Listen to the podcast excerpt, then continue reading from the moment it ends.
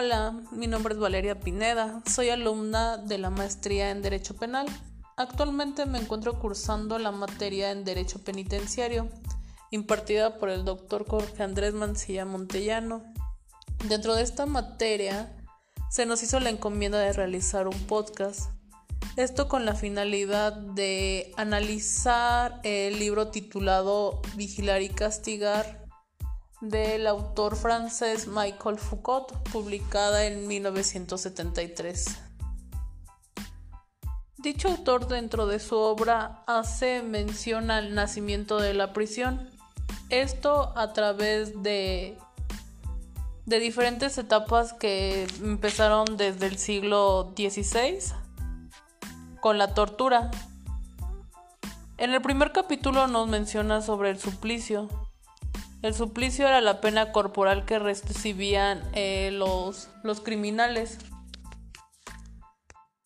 Esto con la finalidad de, de producir cierta cantidad de sufrimiento, el cual iba a ser cuantificable con el castigo que estaba mereciendo. El suplicio era un ritual que se llevaba a cabo para que todas las personas pudieran observar lo que pasaba si alguno cometía algún crimen. El suplicio em, era merecedor, más bien el criminal era merecedor de un castigo, el cual iba a ser eh, más grande que el crimen que había cometido. Más adelante el autor nos dice que el suplicio desaparece por un poder político y dice que el castigo deja de ser público para que las personas no sientan admiración por el criminal. No se trataba del salvajismo, sino de la crueldad, que imponían en él. Este suplicio y esta tortura era antes de la Revolución Francesa. Posterior a la Revolución Francesa y comenzando el luminismo, comienza una figura que es el, castigo.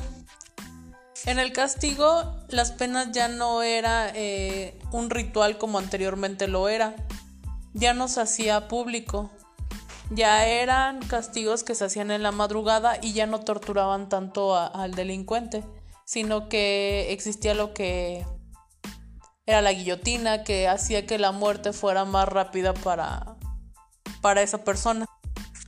Dentro del iluminismo, el autor nos menciona que surge la demencia, en la cual decía que el criminal no era consciente de lo que estaba haciendo.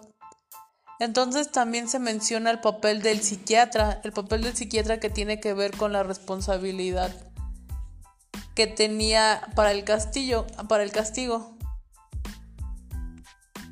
Esto con la finalidad de tratar o reprimir al criminal y saber la responsabilidad que tenía este por haber cometido tal acción constitutiva de un delito.